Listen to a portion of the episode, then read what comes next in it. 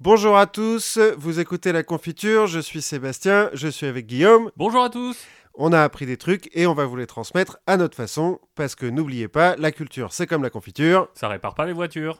De quoi allons-nous parler aujourd'hui? Aujourd'hui, on va parler d'un esclave américain, on va parler d'une petite partie de l'histoire du Mexique, on va parler d'un astrologue. Et on va parler d'un astronome même, Oui. plutôt qu'un astrologue. On va Les pas deux. parler de- d'Elisabeth Tessier. Et on va parler de Lincoln et des présidents américains, pour changer. Pour revenir un petit peu sur nos présidents favoris. Et c'est donc toi qui commences avec euh, un esclave américain. Exactement. Je vous peins un peu le, le contexte. Donc, on est en Caroline du Sud. Déjà On est, on est en 1839. Ouais. Donc euh, l'esclavage bat son plein. On est à Beaufort, Caroline du Sud. Une charmante bourgade, j'en suis sûr. Une très belle bourgade. Et derrière la maison de John McKee, Lydia Polite accouche. Mhm. Donc on est le 5 avril 1839. Ok. John McKee, c'est le maître de, des lieux, c'est le maître de euh, Lydia Polite, c'est son propriétaire, Ouais, c'est ce que j'allais dire. Donc c'est un blanc. donc c'est un blanc, et il va nommer l'enfant Robert Smalls, puisque c'est lui qui va donner le nom de l'enfant, c'est lui qui choisit son nom, Parce qu'il a tous les droits.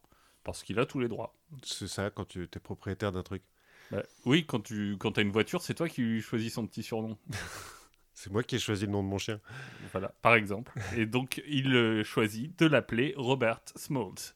Smalls euh, comme euh, petit? Comme petit, mais avec un S. D'accord. Pourquoi pas? Donc, Robert Smalls est de père inconnu. Donc, ça arrive régulièrement. Mais ce qui est un peu bizarre, c'est que enfant, il a un peu un traitement de faveur par rapport aux autres, euh, aux autres enfants esclaves. C'est-à-dire que euh, on va lui demander peu de travail quand il est enfant, donc euh, de 0 à 10 ans. Donc au lieu de bosser 8 heures par jour dans les champs, Ouais, on lui demande de faire des, des tâches par-ci par-là, mais euh, il n'a pas un travail euh, très régulier. Il peut même rentrer dans la maison du maître mhm. et on le laisse jouer avec les enfants blancs. est-ce qu'il serait pas un peu pâle, Smalls? En fait, c'est la théorie. Ouais. La théorie, c'est que son père, ce serait peut-être John McKee, ou peut-être le fils de John McKee. En gros, il y a de fortes chances pour que il ait des origines un peu abattardies. Et euh, est-ce qu'on sait si sa mère était d'accord pour euh, les relations qui ont... Alors ça, moi, je, ne- je ne le sais pas. Je ne le sais pas, mais sa mère, elle est quand même, euh, elle a quand même une conscience parce que elle va commencer à s'inquiéter de son fils et du traitement de faveur qu'elle a. Mhm. Elle va s'inquiéter qu'il ne se rende pas compte de ce que c'est que la condition d'esclave, de ce que ça veut dire l'esclavage, de ce que ça veut dire d'être noir en Caroline du Sud. Et donc elle va l'emmener, à partir de ses 10 ans, aller travailler au champ. Elle va dire bon bah c'est c'est pas tout, euh, mais maintenant euh, il va- tu vas voir ce que c'est la vie. T'as trop la belle vie, euh, faut que tu souffres avec nous. Voilà, donc tu vas aller récolter du coton, tu vas aller récolter du riz, tu vas aller récolter du tabac. Et elle va aussi l'emmener voir des esclaves attachés à des poteaux se faire fouetter. Sympa, le, le samedi soir. Voilà, donc c'est un bon reality check. Euh, ça lui met bien le nez dans Ah, bah t'es noir, voilà ce qui va t'arriver un jour. Et il va prendre conscience, Smalls, de sa condition, de ce que c'est que l'esclavage, de ce que c'est qu'être noir à cette époque, à cet endroit. Et il va commencer petit à petit à se rebeller. Donc il va aller en prison euh, plusieurs fois, entre 10 et 12 ans. Ah oui, il est précoce quand même. euh. Ouais, mais en même temps, je suis pas sûr que la justice soit très lâche avec, euh, avec les esclaves. hein. Oui, oui, non, mais pour se rebeller à 10-12 ans euh, au point d'aller en prison, ça veut dire que c'est pas juste, euh, il, a... il a mangé la... une part de tarte en plus, quoi. Non. Il a dû faire des trucs... euh, Voilà, il a dû faire des trucs. Alors, je t'avoue que je ne sais pas exactement. Je sais qu'il est allé en prison sur des petits séjours euh, assez répétés, mais je ne sais pas pourquoi. Ça se trouve, c'est sa mère qui l'a envoyé. T'as encore trop la belle ville Ouais, ça t'a pas suffi d'aller récolter du coton, ça t'a pas suffi de voir des gens se faire fouetter. Hop, prison. Co- comme les mères qui vont chercher les flics et tout. Arrêtez mon fils, mais pourquoi? Parce qu'il n'est pas rentré à l'heure. Mais c'est pas grave, ça, madame. Mais si, arrêtez-le, ça lui fera les, les pieds. Et oui, c'est l'éducation par la- l'autorité publique. Sa mère, elle commence quand même à s'inquiéter du sort de son fils. Elle veut pas qu'il passe son temps en prison. Donc, elle demande à son maître de l'envoyer à la ville. La ville, c'est Charleston. Toujours en Caroline. euh, Toujours en Caroline du Sud. Alors Charleston, c'est la plus grande ville et la plus vieille ville de Caroline du Sud. C'est la... Alors, je sais pas si c'est la capitale, mais en tout cas, c'est la ville la plus importante de Caroline du Sud. Il y a fort moyen que ça le soit pas, parce que les capitales des États américains, généralement, c'est des bleds avec des noms imprononçables. Ce qu'il faut noter, c'est que c'est une ville portuaire. Mhm. Donc c'est dans un estuaire euh, avec plein de un grand delta de plein de fleuves euh, différents et ça donne sur ça donne sur la mer. Smalls, il va faire des petits boulots, euh, notamment au port, mais pas que. Donc il va travailler de- sur les docks, à charger des bateaux, mais pas que. Il va travailler euh, par exemple dans un hôtel où il va rencontrer à l'âge de 16 ans Anna. Alors, quand tu dis hôtel, c'est un hôtel hôtel ou c'est un hôtel de passe? Non, c'est un hôtel hôtel. Ah bon. Non, parce que Anna, port, qui est, euh, Anna qui est non, qui est femme de chambre, mais c'est une grande ville hein, pour, pour l'époque, donc il n'y a pas que. euh, Il n'y a pas que des bordels. Non, parce que justement, moi, un port au 19e siècle, je pense bordel tout de suite. Mais Bah, en l'occurrence, euh, lui il travaille dans un, hôtel, un établissement tout à fait respectable. Il va rentre- euh, rencontrer une femme de chambre tout à fait respectable aussi, donc qui a 50 plus que lui. donc il a 21 ans, elle a le droit de picoler. Voilà, et elle a deux enfants. À 21 ans, normal. À 17 ans, Robert Smalls va épouser Anna. Toujours précoce, euh, quand même. Toujours précoce, à 19 ans, ils ont une fille ensemble. Ils ont un, euh, un an plus tard, ils auront un fils euh, qui va mourir en bas âge. Le couple, euh, il commence à fonder une famille. Le problème, c'est qu'ils sont toujours esclaves. Oui, c'est ce que j'allais te demander. Ils n'ont pas été affranchis, ils sont toujours. Non, ils sont toujours esclaves. Donc ça veut dire que à n'importe quel moment, le propriétaire de Robert Smalls peut mettre complètement un terme à sa vie de famille. Il peut le, le- le rappeler et lui dire tu Exactement. retournes au champ de coton. euh. Exactement.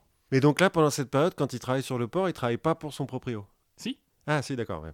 Si, si, je vais, je vais expliquer. En fait, si s'il veut être un peu tranquille, le moyen qu'il y a, c'est de en fait racheter la liberté de sa famille. Ok. Ça lui coûte 800 dollars. Enfin, ça lui coûterait 800 dollars s'il voulait le faire. Donc 800 dollars, là on est euh, donc euh, dans les années 50, de 1850. J'ai fait le calcul, alors je fais le calcul, je suis allé sur internet pour vérifier.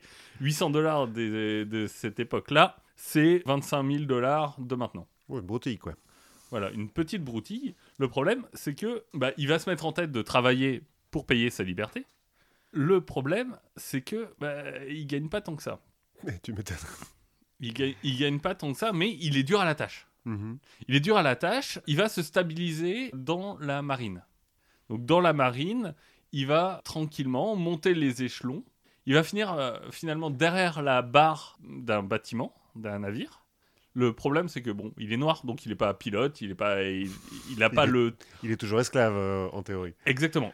Il est euh, le pilote du navire, mais il n'en a pas le titre. C'est lui qui, c'est lui qui tient la barre, mais euh, d'un côté, où il n'a pas le titre officiel de pilote.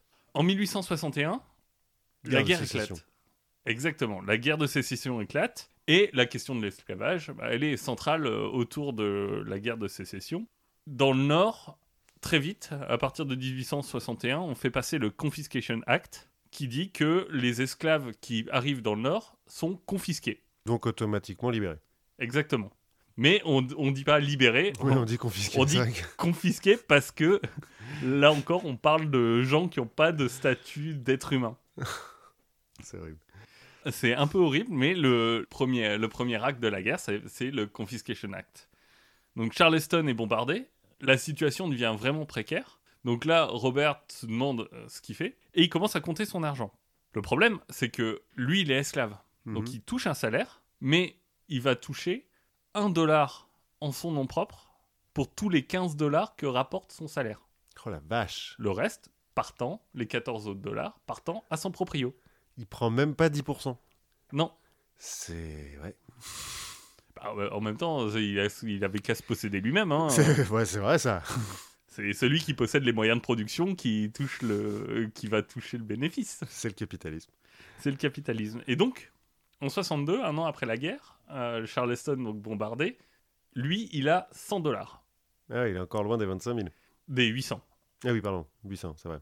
Ah ouais, donc c'est pas mal quand même alors. Bah, c'est pas mal, sauf que euh, globalement, il se dit bon bah il va me falloir 25 ans, 30 ans pour euh, pouvoir racheter la liberté de ma famille. Hmm. C'est pas ce qu'il y a de plus confortable comme situation, et donc il commence à se poser beaucoup de questions sur sa condition d'esclave. Bon, une condition d'esclave qui est pas la pire parce que bon, il travaille sur un bateau, c'est c'est compliqué, mais il a quand même un poste qui est stratégique et donc il n'est pas fouetté tous les jours Oui, il est pas comme sa mère à travailler dans un champ sous le cagnard, quoi. ou sous son propriétaire, Oui. en l'occurrence. Non, lui, il travaille euh, en 62, il travaille sur le CSS Planter, Mhm, qui est en fait un bateau à vapeur, un ancien bateau de transport de coton mhm. qui a été reconditionné pour la guerre. Et donc, il va euh, se mettre à la barre, il va piloter le bateau un peu dans la région.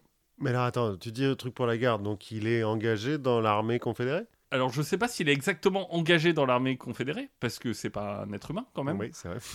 Je t'avoue que j'ai regardé un peu la condition des Noirs dans l'armée, euh, dans l'armée du Nord, dans l'armée du Sud. Je sais pas exactement comment ça se passait. Je crois qu'il y a des bataillons, mais lui, il est techniquement pas enrôlé. Il est, c'est pas un homme libre, c'est un esclave, donc il est pas enrôlé dans, D'accord. Mais juste, il sait conduire le bateau, donc on le laisse euh, conduire le bateau. on le met au service d'un capitaine, euh, il touche une solde, qui en- enfin il touche une solde, Il touche moins de 10% de sa solde.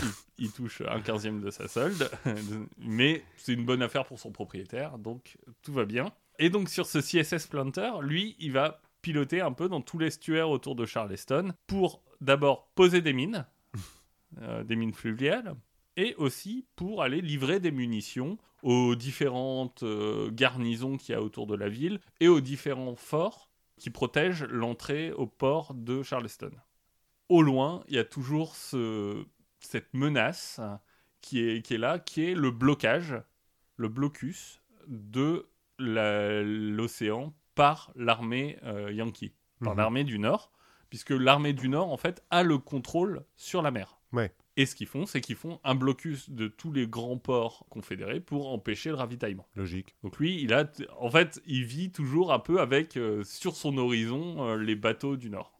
Il s'amuse sur le sur son bateau à imiter un peu son capitaine. Son capitaine qui s'appelle Kelia, qui est caractérisé par le fait qu'il porte toujours un grand chapeau de paille. Et donc, pour faire rire un peu tout le monde, il va mettre le chapeau de paille de son capitaine, il va essayer de prendre un peu ses manières, sa voix, et euh, ça fait rire tout le monde. euh, genre, ah, tu l'imites trop bien, on, di- on dirait lui. Et ça va faire germer une petite idée dans sa tête.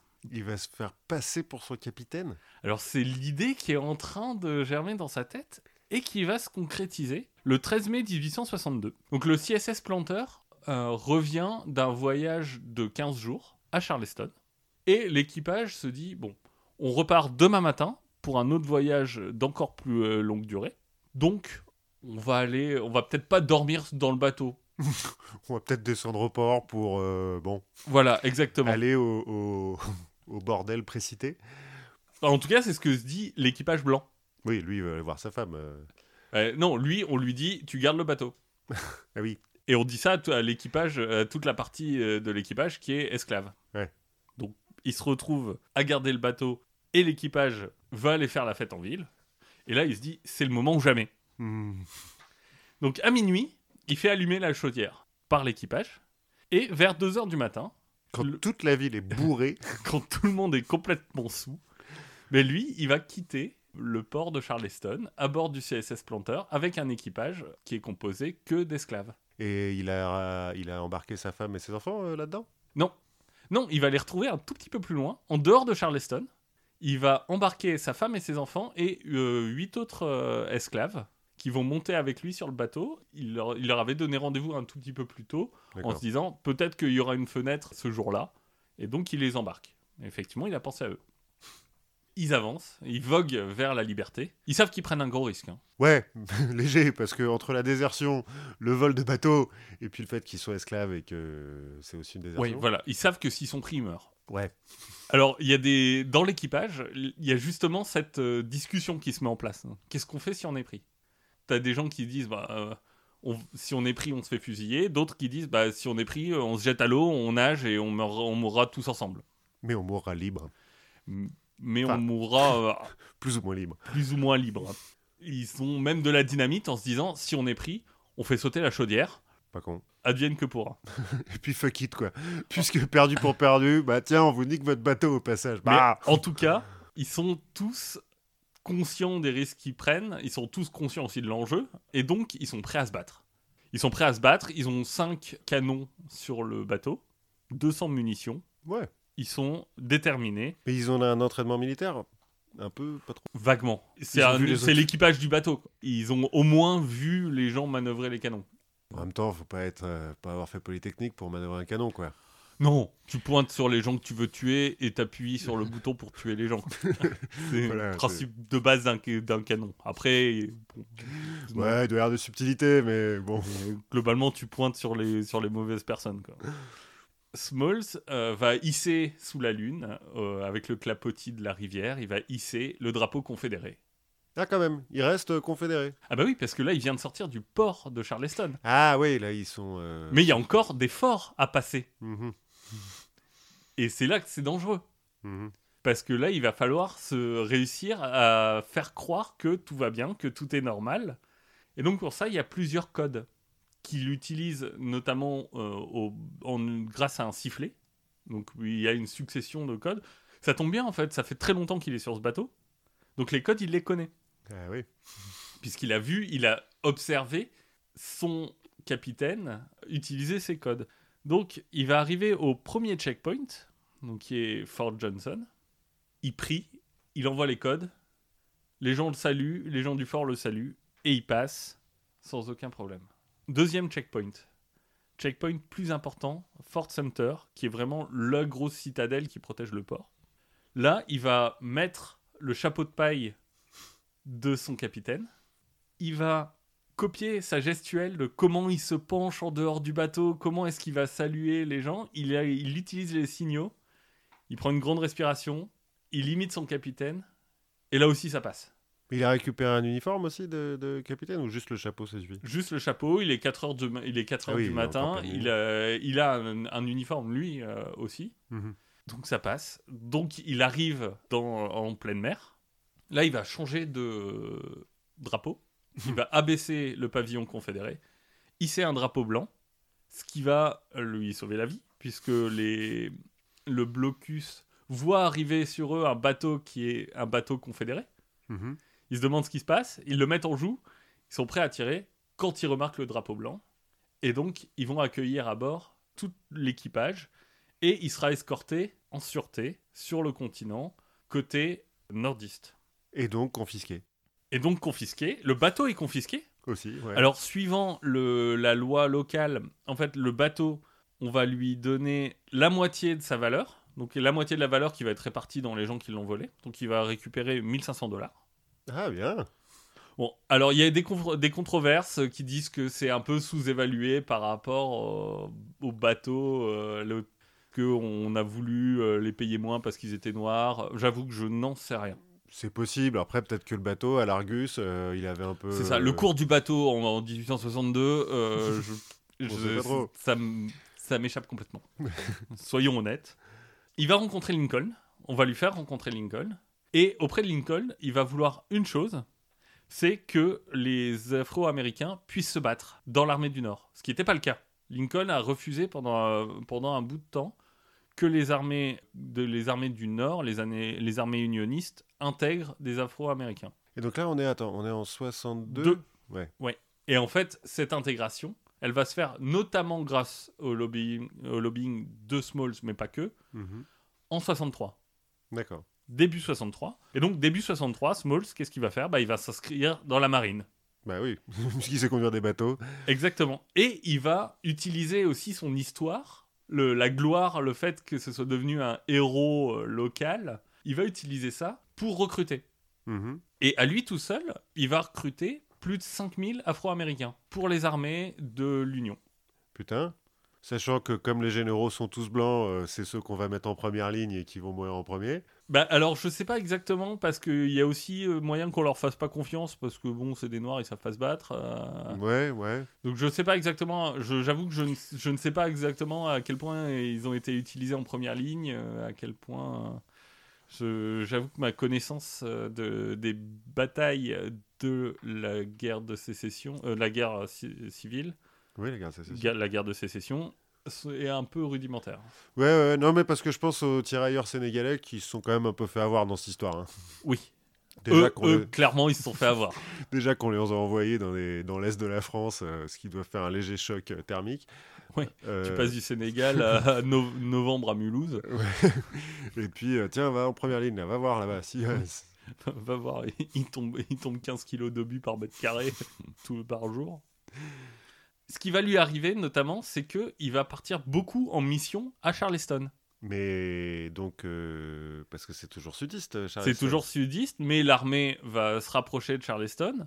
Euh, lui, il, connaît l'endroit par cœur. Mhm. Il sait où sont les mines. Ah, bah oui, c'est lui qui les a installés. Bah, c'est lui qui les a installées. Mais oui. Et donc, ils vont utiliser son savoir pour approcher Charleston. Il va notamment utiliser un bateau qui est le USS Planter. Donc, il va reprendre son ancien bateau dans les eaux qu'il connaît et il va aller retirer les mines qu'il a mis, qu'il a mis lui-même. L'absurdité du truc. Le mec a mis des mines pendant qu'il était esclave, maintenant il est soldat, on lui demande d'enlever les mines. En 64, euh, il est à Philadelphie et il va se faire éjecter d'un tram qui est réservé aux blancs. Ah, bah oui. Parce que Bah oui, parce que bon, on a beau être dans le Nord, euh, faut pas oui, déconner. faut quoi. pas, faut pas déconner. Ça va pas lui plaire. Ça va pas lui plaire. Et en fait, lui, il, commence à avoir une gloire, une légende, même dans le Nord. Mhm. Et donc, il va utiliser sa force médiatique pour faire de la pub autour de cette affaire. Ce qui va donner une campagne contre la ségrégation dans les trams. Et trois ans plus tard, la ségrégation sera officiellement finie dans tous les transports en commun de Philadelphie. Seulement à Philadelphie, parce que Rosa Parks, euh, 100 ans plus tard, euh, Oui, mais ça, c'était dans, le- dans sud. c'est vrai. Et dans le sud, les mentalités ont évolué un petit peu moins vite. Oui, parce qu'il y en a d'ailleurs certains coins où ils sont toujours pas au courant. à la fin de la guerre, il retourne en, Cali- en Caroline du Sud. Il va faire comme euh, tout bon esclave qui a réussi. C'est-à-dire qu'il va racheter la maison de son maître. Et la cramer. Non, pas la cra- cramer, mais autour, il va construire une école. euh, une école spécialement pour les Noirs. Il va monter un magasin aussi, il va se faire un petit commerce. Et il va commencer à s'ancrer dans la vie locale. Donc en 1868, en fait, c'est à la fois c'est un héros de la guerre, un héros de la cause noire, et en plus, il connaît très bien la, culture locale qui, est, qui s'appelle le goula, Mhm. euh, qui est une la culture euh, noire créole euh, de Caroline. Donc il comprend, il connaît bien et il va se présenter à la Chambre des représentants de Caroline du Sud et il va être élu. Bien, En 70, il est élu au Sénat de Caroline du Sud. mieux. Et là, il va fonder un journal en 72 qui s'appelle le Southern Standard. Et en 74, il va se présenter à la Chambre des représentants américaine. Mhm. Il va, il va recueillir 80% des voix. Tranquille. Et donc, Robert Smalls va accéder au Parlement américain. Il n'est pas sénateur, il est député. Il est député. Il, est il arrive au Congrès. Il va faire, je crois, quatre mandats Ah ouais, putain. Euh, au Congrès. Et euh, alors, il y a une légende qui montre qu'il n'est pas complètement dans la revanche, puisque un jour, la femme de son ancien maître, qui a l'air un peu folle, revient chez lui en lui disant qu'elle est chez elle, euh, machin, et plutôt que de la faire euh, dégager, bah, il va l'accueillir et il va lui donner le gîte et le couvert. C'est sympa. Moi, je sais pas si j'en aurais été capable. Finalement, après sa, une vie politique assez euh, productive, il va finir par mourir en 1915. Et donc, il aura une trajectoire qui est quand même assez impressionnante de euh, d'anciennes esclaves. C'est pas aussi un des premiers euh, députés noirs? Je ne sais pas exactement qui est le premier député noir. Je pense qu'il y a eu des députés noirs du Nord qui, Ah ouais, ouais, qui, peut-être devaient, avant. qui devaient l'être avant. Mais il aura quand même eu une, euh, une trajectoire assez impressionnante en partant de- d'anciens esclaves pour arriver au Congrès des États-Unis. Moi, j'ai trouvé trace de cinq personnes comme ça, qui ont euh, d'anciens esclaves qui ont siégé au Congrès. Ah ouais. Il n'y a, pas, euh, y a pas Washington qui avait un, un de ses esclaves qu'il a après affranchi, qui était un espion euh, Alors, je, ça, je- honnêtement, je, je ne sais pas. Ouais. Je crois qu'il y avait un truc dessus. On fera peut-être un épisode sur Pe- ce mec. Peut-être, il faudra se renseigner sur les, les- les esclaves de Washington. Ce qui m'a frappé, c'est que, en fait, quand tu regardes les, les profils des cinq euh, anciens esclaves qui sont arrivés au Congrès, il y en a trois où, globalement, on se dit que ils n'étaient pas complètement, complètement euh, esclaves. Dans le sens où euh, la- leur père, euh, Ah, et tu veux dire qu'ils sont un peu pâles aussi? Voilà, ils sont un peu pâles aussi. oui. Après, ce, qui, ce euh, qui- ce qui dénote quand même une certaine ouverture d'esprit de leur euh, père, euh, Oui. biologique, qui. euh, Bon, se sont quand même occupés de leur enfant, euh, même s'il était métis. C'est vrai. Donc voilà, 1915, la mort de Robert Smalls. Moi, j'ai trouvé que son histoire euh, et que son, son escapade en Ouais, bateau. euh, C'est assez fou qu'on n'en ait pas encore fait un film d'ailleurs. Ils aiment bien faire des films de, de ça. euh. Oui, bah, j'imagine qu'il y en aura, y en aura un bientôt. J'ai vu un film il y a pas longtemps qui s'appelle, je crois, Birth of a Nation. Ouais, Il y a un film des- dans les années 20 euh, qui a un truc atroce, euh, ultra raciste, qui s'appelle Ouais. Birth of a Nation. Et il y en a un autre qui a été fait il y a 2-3 ans là où ça commence pareil.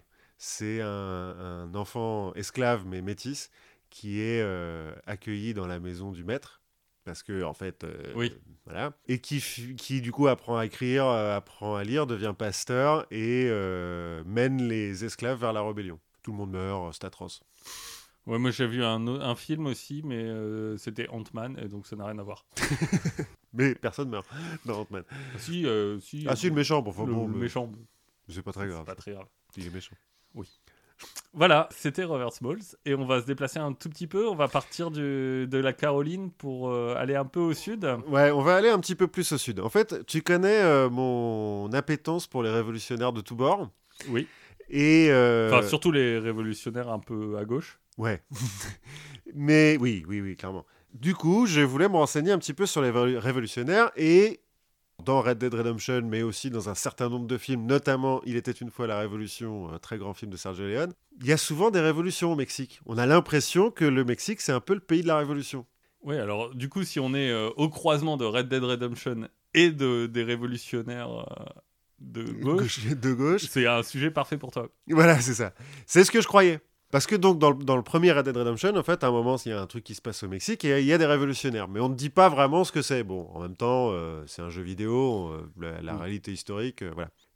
Mais on ne dit pas euh, contre qui ils sont en, en rébellion. bon, tu sais pas trop. Contre Quand- d'autres Mexicains, j'imagine. Oui, a priori une révolution. Quand on pense révolution mexicaine, on pense à Zapata et à Pancho Villa, qui ont, sont des, des- des personnages héroïques, mais qui ont vraiment existé. On pense sombrero et longue moustache. Mais c'est exactement ça. Il y a des photos de Zapata. C'est alors il a pas le sombrero, enfin il a pas le sombrero de paille, mais il est habillé euh, un peu comme un mariachi. Il a une énorme moustache. euh, il est superbe. Et donc j'ai voulu en savoir un petit peu plus sur ces mecs-là. Et je me suis dit que j'allais faire du contexte parce que c'est bien de remettre un petit peu en. Oui, parce que je pense que tout le monde. En tout cas, moi, je suis pas hyper doué en histoire mexicaine.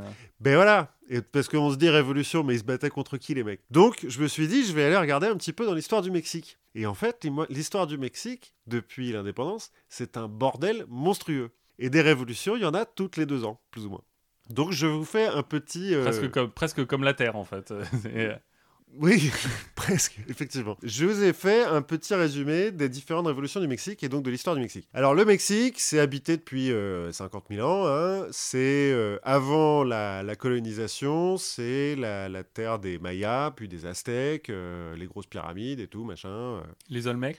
Aussi, euh, plein de. les Toltecs, euh, les Mayas, les Aztèques. Les Olmecs, c'est les- le peuple du caoutchouc. Ouais, mais C'est ça, que ça euh, ça que ça veut dire, je crois. Ouais, ça m'étonnerait Voilà. pas. Mais enfin, y a... parce que c'est grand, hein, le Mexique, quand même. hein, ça va. euh, Enfin, c'est très grand à l'époque. Le Mexique est découvert par les Européens, des explorateurs espagnols, en 1517 et 1518, et envahi par Hernán Cortés, qui est bien connu, en 1519, qui, pour la petite histoire, envahit le Mexique avec 592 soldats, 48 chevaux et 22 canons. Deux ans plus tard, il a tué 300 000 Aztèques et il fait tomber l'Empire aztèque. Pas que, pas que avec les armes. Si, à l'époque, qu'avec les armes. Il n'a pas encore fait euh, la- les couvertures à la variole et tout ça. Là. Bon, il a eu un petit peu de, de renfort hein, quand même. Il n'y a pas que 50 592 soldats, mais pour dire qu'il a attaqué le, le Mexique avec trois fois rien, sauf qu'ils ont une supériorité technologique euh, de ouf. Et donc, euh, voilà, les Aztèques se font plier. Et donc, le Mexique devient le nouveau Mexique, parce que le Mexique, c'est le no- c'était le nom des Aztèques.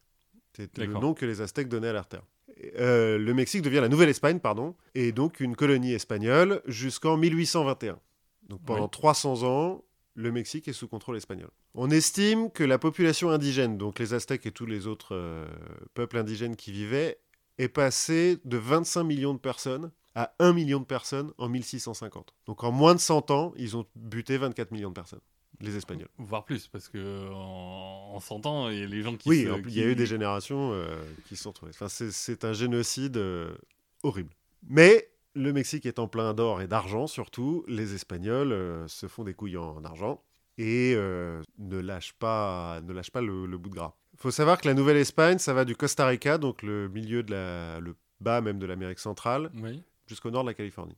Y compris euh, plus à l'est, le Texas, l'Arizona et le Nouveau-Mexique. Oui, parce que le Texas, il y aura Fort Alamo, tout ça. On va, on va y venir un peu plus tard. Et donc, en 1810, en fait, commence la guerre d'indépendance du Mexique. Alors, moi, dans mes recherches, ce que j'ai trouvé, on parlait de guerre d'indépendance et pas de révolution. Et je me suis posé la question, parce que quand euh, les États-Unis font leur guerre d'indépendance, on parle de la révolution américaine. Pourquoi est-ce que sur le Ah, Mexique, on ne parle pas de révolution? On parle quand même d'Independence Day. Oui, parce que finalement, c'est pour avoir l'indépendance, mais en- en- les Américains parlent de révolution à ce moment-là. Là, on parle pas de révolution. Moi, j'ai quand même envie de l'appeler révolution parce que, mine de rien, euh, bah, ils se révoltent contre un oppresseur qui est en Europe. Sauf que, en 1810, l'Espagne, elle est sous contrôle français, parce que Napoléon a conquis l'Espagne. Il y a mis son frère, Joseph Napoléon Bonaparte, qui est donc roi d'Espagne. Et en fait, les Mexicains qui se révoltent, c'est pas les indigènes. hein. Les indigènes, ils savent même pas que ça existe l'Espagne, ils en ont rien à foutre. Oui, ils vont pas souvent sur la Costa Brava euh, pour aller manger des churros. Non, ils s'en ils s'en foutent. De toute façon, la moitié, euh, ils se font exploiter et les autres, ils sont dans la jungle ou dans des endroits où, en fait, on les laisse tranquilles parce que tout le monde s'en fout. Mais où la télé n'arrive pas. Non, mais où il n'y a pas d'argent. Il n'y a pas de mine d'argent, donc on les laisse. Euh, donc en fait, ceux qui se révoltent, ce sont les créoles. Alors, c'est pas les créoles comme euh, nous, on- comme en France, on, on parle de créoles. Les créoles, c'est les Espagnols, mais qui sont nés au Mexique. Mais qui sont blancs, en fait. Les fils de colons. les fils de colons, voilà. Mais qui donc qui sont à opposer aux Espagnols métropolitains qui sont nés euh, dans la péninsule ibérique. Et donc c'est ces mecs-là qui se révoltent. Et ils se révoltent, en fait c'est un curé qui lance le, un, un cri à la révolution en criant notamment « Vive Ferdinand, Ferdinand VII », qui est le roi légitime de l'Espagne. Donc c'est vraiment une guerre de succession. Enfin, Un peu, ouais. C'est-à-dire que là, où les Américains voulaient virer le, roi, eux, ils veulent récupérer leur roi euh, Bourbon légitime. Donc, euh, 1810, c'est le début d'une d'une guerre d'indépendance qui durera jusqu'en 1821, où euh, le 28 septembre 1821, le Mexique déclare son indépendance. Là, est-ce que encore on peut parler de révolution? Parce qu'en fait, au moment où ils déclarent l'indépendance, ils remettent en place le pouvoir de l'Église catholique oui. Euh, Joseph euh, Napoléon Bonaparte, là, euh, comme c'est un Français euh, issu de la Révolution française, euh, il est plutôt tendance à, à être anticlérical. Ça leur a pas plu aux créoles. Donc ils remettent en place le pouvoir de l'Église catholique, qui est aussi le plus grand propriétaire terrien du Mexique. Oui, bah à l'époque, Il n'y a pas qu'au Mexique. l'ég- l'Église se- s'embarrasse peu de, de choses dans les colonies. Ils font un Ah oui, oui, veulent. ouais, ouais, ouais. Alors là, au Mexique, ils ont vraiment fait ce qu'ils voulaient, et donc euh, vraiment, ils possèdent la moitié des terres.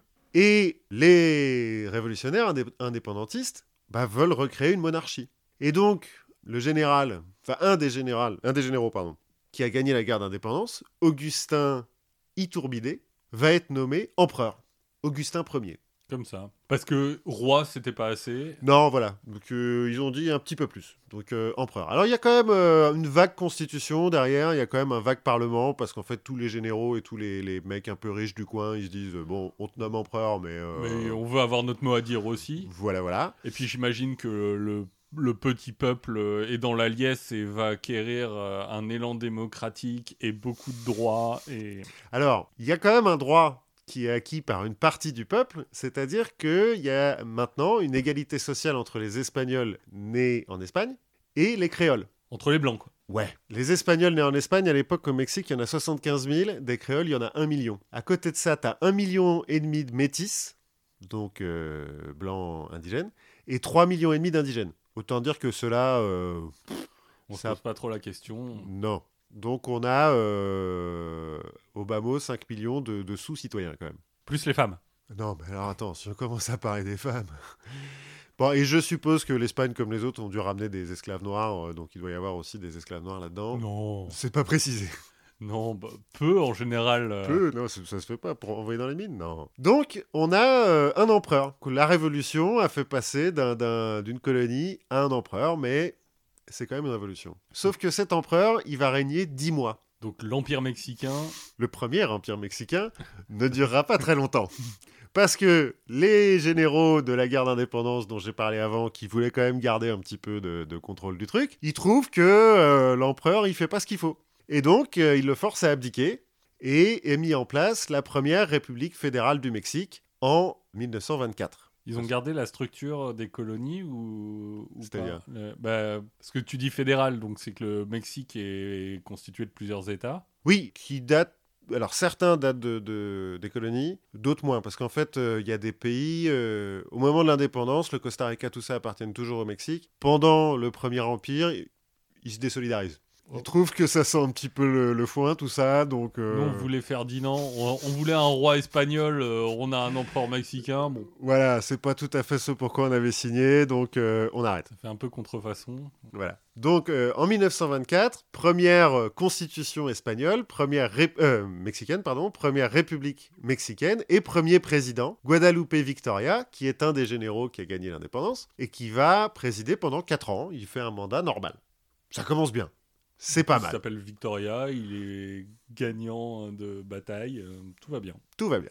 En 1929, en fait, il y a un autre type euh, qui est élu, mais ça plaît pas à un des autres généraux euh, qui a gagné la guerre d'indépendance. En Vis- 1800 1829, ouais, j'ai dit quoi? 1929. 1829. Moi, j'étais, du coup, j'étais en train de voir les millionnaires mexicains qui se jettent par la, par la fenêtre pour euh, éviter les craques boursiers. Ah non, non, non.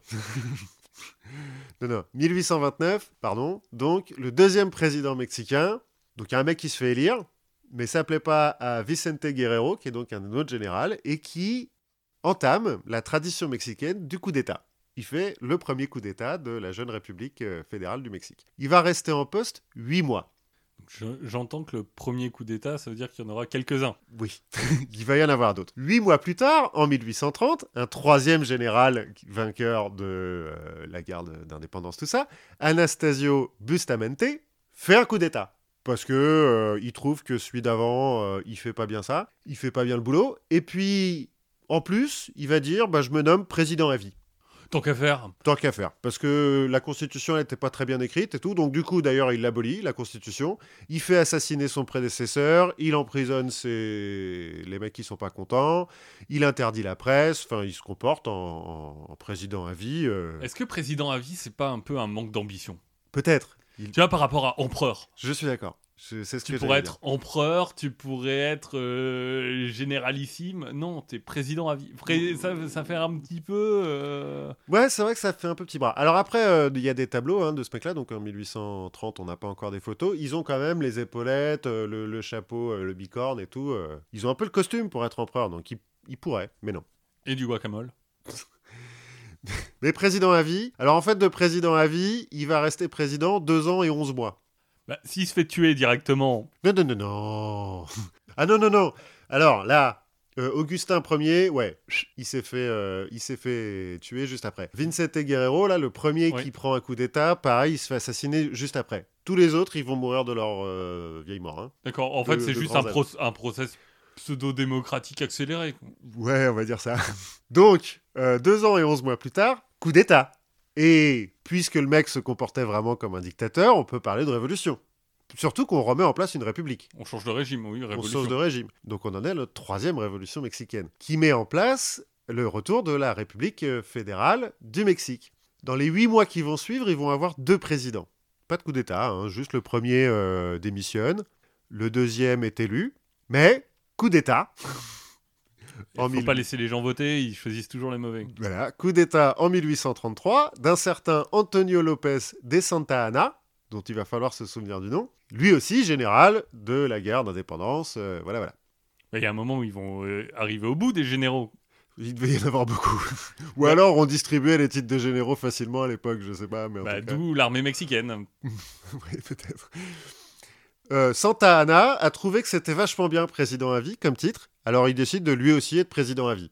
Ça va durer un an et neuf mois. Il s'est pas dit, euh, il y a peut-être euh, un truc avec le titre. euh, ça- Il a voulu jouer le coup. Alors en pratique, ce que j'ai lu, il semblerait que Santa Anna, la politique, ça l'intéresse pas trop. Le mec est vraiment général. Et donc en fait, il laisse son vice-président gérer les affaires courantes pendant que lui il fait la guerre. Il est vice-président à vie? Oui, oui, oui, oui, oui. Le vice-président, d'ailleurs, il sera vice-président de plusieurs mecs. Finalement, c'est lui qui a le job. euh, C'est un peu lui qui, a- qui est aux affaires, ouais. c'est bon. Faites ce que vous voulez. Moi, je sais gérer un, un pays, donc vous vous engueulez pour le pour les ors, le palais, machin. Moi, je m- Moi, je m'occupe de faire manger les gens. Voilà. Et d'ailleurs, quand tu regardes les tableaux de ces mecs-là, donc ils ont tous des bicornes, des plumes, des, des médailles, euh, machin, tout ça. Le vice-président, il a juste un costard cravate. hein. Des, lu- il est des hyper lunettes sobre, et il est un peu bossu. Et il est chaud, vraiment. J'en étais où? Ouais, révolution, deux présidents en huit mois, sauf que... Ah non, pardon. Euh, oui, donc Santa Anna, président à vie pendant euh, un an et neuf mois. 1835, il se trouve qu'en 1835, le Texas déclare son indépendance du Mexique. Parce qu'en en fait, il est peuplé en majorité d'Américains. Du coup, les Américains, enfin les, les États-Unis, euh, viennent aider le Mexique et les Mexicains vont pour se battre au, Texas. Santa Anna, puisqu'il est général et qu'il aime bien faire la guerre, il y va. Cool. Sauf que du coup, comme il est plus là, bah, les mecs à Mexico, ils font Eh, on va peut-être pouvoir remettre en place une république. Et donc, ils remettent en place une république. Alors, quand tu dis remettre en place une, une république, il y avait quand même une république, lui il était président. Oui, mais président à vie, euh, on parle Oui. plus vraiment de république à ce moment-là. Mais donc, pendant qu'il est en train de faire la guerre aux Américains, on met en place la république centraliste mexicaine. Ah, plus fédéraliste. Non, elle est centraliste, celle-ci. Qui aura deux présidents qui feront un an chacun. Alors que normalement, c'est quatre, hein, les, les, les mandats. Donc, deux ans plus tard, en 1837, Bustamante, le premier président à vie qui s'était fait virer et qui Oui. était parti en exil, bah, il se dit Bah, Peut-être qu'il y a un, un truc à jouer là. Donc, il revient. Après tout, je suis président à vie, donc Et bah donc voilà, il refait un coup d'État, il est de nouveau président à vie pendant un an et 11 mois. Pendant ce moment-là, le Mexique a des problèmes de fric et Bustamante refuse de payer les dettes qui sont dues aux Européens, et notamment à la France. à notre ami euh, Louis-Napoléon Bonaparte. Non, Louis-Philippe à l'époque. Louis-Philippe. C'est pas encore Napoléon III. Et donc Louis-Philippe profite euh, d'une histoire euh, de pâtissier qui s'est pas, pas fait payer pour envahir le Mexique. Enfin, euh, faire un blocus du port de Veracruz et réclamer un tribut. Euh, D'ailleurs, les Mexicains vont appeler cette guerre la guerre des pâtissiers. Puisque... euh, Ce serait bien si, tu vois, ça avait laissé dans, l'histoire un, un symbole, genre Ouais, la tortilla ou... non, non. Ou la le- trêve des confiseurs, moi, putain, je pensais à ça, la trêve Ouais, des mais tu vois, comme, euh, comme le croissant qui vient de, des Turcs, euh, enfin de, du siège de Vienne par les Turcs ou je sais plus quoi. Ah, euh, ouais, ouais, ouais. et- tu vois, tu pourrais te dire genre, ah bah le burrito, en fait, ça vient de Louis-Philippe. Serait, pas du pour tout. briller en société, ça serait vachement bien. Ouais, mais Enfin, non. Dans les sociétés où on mange des burritos. Pas du tout, mais tu peux parler de la guerre de- des pâtisseries. En tout cas, ce que ça a amené, la guerre des pâtisseries, c'est une occasion à Santa Anna de refaire un coup d'État. Pour redevenir président à vie, c'est la troisième fois. Et pendant ce temps-là, l'autre, il est toujours en train de se battre au Texas? Mais non, c'est Santa Anna qui se battait Ah au oui, il Texas. est revenu. Et donc il est revenu pendant la guerre des pâtisseries. Il a fait Attends, mais dis donc, euh, il y a un Eh, mec qui est assis sur mon trône là. Et maintenant, il y, a la guerre, il y a la guerre au Mexique, c'est encore plus cool. Mais en fait, ce qu'il va faire, c'est que euh, la, la guerre au Texas, il la perd donc. C'est à cause de ça que Bustamante peut faire un, un coup d'État. des, euh, des vies croquettes, tout ça. Ouais, voilà. Il est un peu pas bien, euh, Santa Anna. Mais donc, en fait, il se refait une gloire pendant la guerre des pâtissiers. Parce qu'il va aller se battre à Veracruz, il va bouter les Français euh, hors du Mexique, il va perdre une jambe au passage. Et il revient triomphalement à Mexico, et il en profite pour faire un coup d'État et redevenir président à vie. Tu vois, il pourrait lui faire une pâtisserie en forme de jambe. C'est pour, euh, pour, commé- pour commémorer. euh, Alors, ce qui est marrant, ceci dit, c'est qu'il va faire des funérailles pour sa jambe. Il va enterrer sa jambe dans un cimetière avec un, un monument et tout, machin. avec une grosse jambe. Je sais pas, j'ai pas vu le monument. Bah, il a été détruit en fait. Parce que il retourne pour être président à vie, mais il n'est président à vie que 3 mois et 20 jours, puisque 3 mois et 20 jours plus tard, Bustamante, le président à vie de- précédent, refait un coup d'État. Donc c'est son deuxième coup, troisième coup d'État. Bustamante, il sera trois fois président à vie. Euh, donc là, c'est la troisième fois. Il sera de nouveau président à vie pour 2 ans et 2 mois. Oh, c'est pas mal. c'est- je crois que c'est le plus long. En 1841, donc deux ans et deux mois plus tard, il y a un coup d'État. Alors non, en, euh, en 1841, Bustamante, il sent que son pouvoir, euh, ça commence à lâcher. Il lâche le pouvoir à un autre mec qui passait par là, qui va devenir président à vie, du coup. Ouais, au final, en fait, on s'emmerde plus euh, à- Ouais. à, à dire président. Enfin, c'est président acquis. Sauf que lui il va rester président à vie 20 jours. Parce que 20 jours plus tard, Santa Anna revient d'exil et se dit Eh donc, c'était moi le président à vie dans cette histoire. Hop là, je reprends le trône. Et il est de nouveau président à vie pendant 2 ans et 11 mois. 2 ans et 11 mois au bout desquels il y a une nouvelle révolution, la quatrième, contre Santa Anna. Pour remettre une république centraliste du Mexique. Donc c'est la deuxième république centraliste du Mexique. Santa Anna, en fait, se fait bouter hors de, Mexico. Il part tout seul avec euh, trois soldats. Il manque de se faire bouffer par des cannibales. C'est vrai. Mais a encore des cannibales à cette époque-là? Ah oui, oui, oui. Il faut savoir que là, il, a- il y a encore en 1840 des, des peuplades indigènes qui savent pas ce qui se passe. Eux, ils sont toujours restés aux Espagnols. à vie. euh, Ils sont toujours restés aux colons espagnols. hein, ouais. ah, ils ont des bâtons de feu. Et... Oui, voilà, c'est un peu ça. Donc, nouvelle République centraliste du Mexique, trois présidents en dix mois. Là, on allait vite hein, quand même sur les présidents. Dix mois plus tard, Santa Anna, qui s'est refait une santé, refait un coup d'État à la faveur de la deuxième guerre USA-Mexique. Puisque c'est un bon général en même temps, euh, tout le monde l'app- l'applaudit et tout. Super, revient Santa Anna. Ça sera la cinquième fois, je crois, que... Ah non, c'est pas la dernière. Autant pour moi, c'est la quatrième, fois que... quatre, mais, euh, c'est la quatrième fois que Santa Anna sera président à vie. Huit mois plus tard, nouvelle révolution, la cinquième, nouvelle république, cette fois-ci fédérale du Mexique. Donc c'est la deuxième république fédérale du Mexique. Mais c'est des, des vraies euh, révolutions avec des grosses batailles idéologiques, euh, ou alors c'est surtout des questions de personnes et de... Alors, en fait, pendant tout ce truc, je me suis posé la même question que toi, puisque euh, on parlait au début de, mes, penchants idéologiques euh, gauchistes. Et je me demandais, est-ce qu'ils ont des partis, ces mecs-là? En fait, il n'y a pas de parti politique à l'époque au Mexique. Ce qu'il faut savoir, c'est que tous ces types sont tous francs-maçons, mais de deux obédiences différentes. Il y en a un qui ont le rite écossais euh, comme les Européens, et un Ouais. autre qui ont le rite mexicain. Alors, je sais plus comment ils l'appellent, mais euh, il y a un nouveau rite, quoi. Ouais, la gloire de la grande quesadilla. euh, Oui, quelque chose comme ça. Toujours est-il, ces deux euh, obédiences ne peuvent pas se blairer. Il y en a une qui est vaguement euh, centriste conservateur et l'autre qui est vaguement, vaguement libéral conservateur. En pratique, ils sont tous conservateurs capitalistes, hein, euh, il n'y a pas de doute là-dessus. Et donc c'est euh, là, c'est plutôt des francs-maçons qui sont pas très laïcards. Alors si, il y en a quand même qui sont laïcards dans le tas. Euh, mais ça change tout le temps. Je l'ai pas, je l'ai pas dit parce que euh, et Bustamante et Santa Anna, là, ceux qui font des allers-retours, machin, ils changent aussi, ils retournent leur veste euh, aussi rapidement qu'ils ont, qu'ils ont oui. perdu la présidence. Donc de temps en temps, ils sont anticléricales quand euh, c'est ce qui leur permet d'avoir des, des soutiens, puis de temps en temps, ils sont pro-Église catholique parce que c'est l'Église catholique qui a le fric. Voir les deux en même temps. Oui, ils s'emmerdent pas trop avec les idéologies, les mecs. Mais on peut quand même parler de, de, de révolution parce qu'à chaque fois, tu as quand même des grandes annonces avec des grands. Alors, eux, ils appellent ça des plans, mais euh, qui sont un petit peu des, des, des déclarations des droits de l'homme, machin, tout ça. À chaque fois, les mecs, ils viennent quand même en disant non, mais cette fois-ci, c'est la bonne, euh, on va faire une vraie république. Et vous verrez, dans 10 mois, je serai encore là. Ils refont une constitution et tout, machin. Genre, euh, ils y croient, tu vois. Ils y croient. Donc, la deuxième république fédérale du Mexique qui va tenir six ans quand même. Ah, pas mal. Six ans pendant lesquels il y aura six présidents. Alors que, encore une fois, c'est quatre ans, hein, normalement, le, le Oui, mandat. mais il y en a qui tiennent 20 jours. C'est encore ce qui se passe. Le plus long restera quand même deux ans et sept mois au pouvoir. Euh, ce qu'il faut aussi savoir, les présidents, je les nomme pas là, parce qu'on s'en fout un petit peu, mais tous ces mecs-là ont été ministres des deux mecs d'avant. hein. Ils Oui. ont... Et généraux pendant l'indépendance. Ouais, ouais, ouais, pas de problème. Euh, ils ont... C'est pas non plus... euh, C'est pas la Révolution française, hein, on décapite pas grand monde euh, dans cette histoire. C'est surtout les soldats qui meurent. Euh, par contre, les soldats et la population prennent cher. hein. Ouais. Ouais, parce qu'à chaque fois, euh, t'as quand même un petit peu des batailles et tout, euh, et puis donc on massacre des types, quoi. Ça fait, ça fait bonne figure. Bref, en 1853, Santa Anna, qui s'emmerde parce qu'il est de nouveau en exil, se dit que bon, on va revenir au Mexique, recoup d'État, représident à vie pendant deux ans et trois mois. Mais le moment où on l'envoie en exil, on se dit pas, il faut l'envoyer en exil loin? Bah, à l'époque, non. Pas encore, en tout cas. Donc, c'est la cinquième fois qu'il est président à vie, hein, euh, Santa Anna. Donc, le cinquième coup d'État. En 1855, au bout de deux ans, à nouveau une révolution. Cette fois-ci, on se dit qu'il faut vraiment se débarrasser de Santa Anna parce que plus les, les- les années passent et moins il est général, mais plus il est corrompu. Et cette fois-ci, euh, donc une sixième révolution qui vire Santa Anna. Et là, le nouveau pouvoir, la République libérale du Mexique, On n'est ni centraliste ni fédéraliste, on est on libéral. est libéral, va confisquer tous les biens de Santa Anna.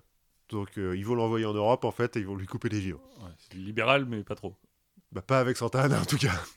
Qu'on se rassure, hein, Santa Anna est mort dans son lit euh, à un âge vénérable et en Europe il vivait pas sous les ponts. hein. D'accord. Donc nouvelle république, deux présidents en deux ans.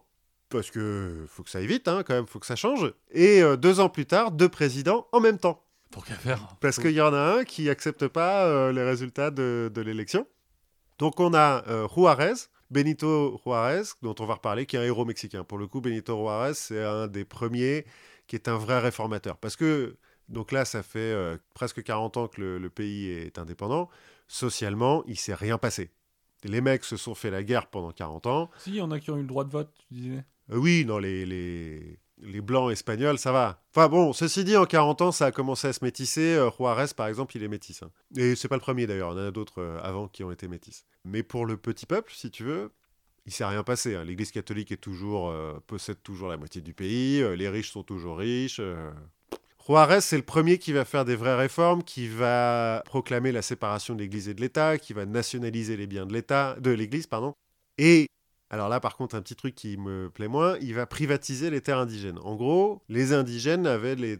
étaient propriétaires des terres en commun. Enfin, chaque village. réserves, euh, enfin, des Non, sortes- C'est pas des réserves. En fait, c'est euh, traditionnel. euh, autour d'un village, les terres appartiennent au village et appartiennent à tout le village. Elles appartiennent pas à une personne en particulier. Juarez, là, Benito Juarez, il va, euh, casser ça et dire ça appartient à des gens maintenant. voilà, il va en fait mettre en vente ces terres qui bizarrement ne vont pas être achetées par les indigènes qui n'ont pas les moyens. Bref, Juarez, il est président du gouvernement libéral, là où son adversaire est président du euh, gouvernement conservateur. En gros, les deux mecs président en même temps. hein. Ils sont présidents à vie tous les deux ou? Non, ils sont présidents normal. Ah, ils sont présidents. Et Ah. d'ailleurs, ils ont mis en place, euh, juste avant, ils ont mis en place une, euh, une, une constitution en 1857 qui va être une constitution importante pour euh, le Mexique et qui dit qu'un président n'a pas le droit de se représenter. C'est d'ailleurs pour ça qu'il va y avoir un problème, c'est qu'il y a un des mecs qui va vouloir se représenter. Toujours est-il, euh, vu qu'il y a deux gouvernements différents et qu'on sort de 30 ans de guerre civile, le pays est ruiné, a une dette monstrueuse qui est détenue par les Européens, et Juarez va annuler cette dette, va dire non, on ne paye pas. Les Européens Pas très content. euh, voilà, profitent de la situation pour envahir le Mexique, cette fois-ci Napoléon III, mais aider des Autrichiens, des Anglais, des Espagnols, en gros tout le monde y va. hein. Ouais, c'est. On Ah. n'est pas encore. Comme, euh, comme avec la Chine, euh, on se partage. euh. Ouais, c'est un petit peu... Enfin, leur idée en tout cas c'est ça. Et il se trouve que, donc on est en 62 là, comme tu viens de nous la rappeler, Ouais. c'est la guerre de sécession Exactement. aux USA. Robert Smalls est en train de se dire il faut que je me casse. Voilà. Mais surtout, les Américains sont trop occupés à se taper dessus entre eux pour aller regarder ce qui se passe au sud.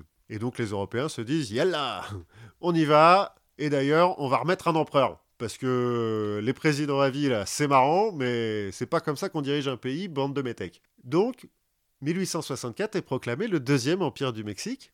Le deuxième ou le second? Le second, pardon. Le Ah, second empire du Bon, je Mexique. veux pas casser. euh, Mais- pas spoiler la fin, mais spoilé la fin, il y en aura que deux. Maximilien Ier de Habsbourg, qui... faut faire auto- confiance à ceux qui savent. hein. Bah oui, voilà, c'est le frère de l'empereur euh, d'Autriche. C'est euh, le beau-frère du, du roi des Belges. Autant dire qu'il a jamais foutu les pieds au Mexique avant d'être nommé empereur. Et c'est une marionnette de Napoléon III hein, qui, quand même, tire les ficelles depuis la France. Ouais, il doit pas manger hyper épicé. Non, il a un petit peu des problèmes quand il arrive. euh, il fait mais pourquoi vous mettez du tabasco partout, les gars Euh, Je comprends pas. Je suis même pas sûr qu'il. Ah si, c'est un Habsbourg. Peut-être qu'il parle espagnol quand même. Mais enfin, le mec est né en Autriche hein, en tout cas. Il va gouverner trois ans et deux mois. En pratique, Juarez restera président pendant ce temps-là. Donc, il y aura toujours deux États. Quelques villes contrôlées par euh, Maximilien et le reste du pays contrôlé par Juarez. Et en 1867, nouvelle révolution, la septième, pour euh, virer l'empereur euh, Maximilien, qui sera exécuté euh, sommairement, et remettre Benito Juarez comme vrai président du Mexique, puisque... Il il- commence à apprendre. C'est-à-dire... Bah, c'est- C'est-à-dire qu'il tue les. Il tue Oui, les... il les tue, histoire histoire qu'ils reviennent pas. Non, mais en plus, il n'est pas mexicain d'origine, celui-là, donc il était quand même franc-maçon, Maximilien, mais ça l'a pas sauvé. Là, on commence à se dire, euh, Juarez va revenir, euh, il est président cette fois-ci des États-Unis du Mexique. On a encore un petit peu changé le. On est plus fédéral... fédéraliste. Oui, on a un peu changé la terminologie, mais bon, c'est un petit peu la même chose. Sauf que donc Juarez, il a mis en place une constitution en 1857 qui lui interdit de se représenter. Mais il veut quand même le faire. Parce qu'il trouve que, euh, bon, Que c'est bien gentil les idéaux démocratiques, mais il y a un moment, il faut faire tourner le pays. voilà. Puis lui, il connaît le job et tout, machin. Donc, le mec dont il a été le mentor, Porfirio Diaz, va trouver que ça se fait pas et va vouloir se présenter contre lui. Mais il pourrait pas faire une poutine euh, Attends. donc Porfirio Diaz va faire, va vouloir se présenter contre lui, ça va pas marcher, et donc va faire un appel à la révolution qui ne marche pas. Juarez est nommé président. En pratique, bon, il s'arrange un petit peu avec la, la constitution. Oui, on fait une exception. Voilà. Mais il meurt un an plus tard. Il a quand même un président par intérim, son vice-président devient président et se fait réélire. Enfin, se fait élire. Oui. Puisqu'il était que vice-président. En 1876, donc quatre ans plus tard, il veut faire la même chose. Il dit, bon, ouais, d'accord, la Constitution, elle dit qu'on n'a pas le droit, mais bon, moi je connais le job, euh, donc euh, bon. Et ben le mec dit à 4 ans, Porfirio Diaz, il fait, bah non, non, non, la Constitution, elle a dit qu'on n'a pas le droit de se pas. représenter, donc révolution.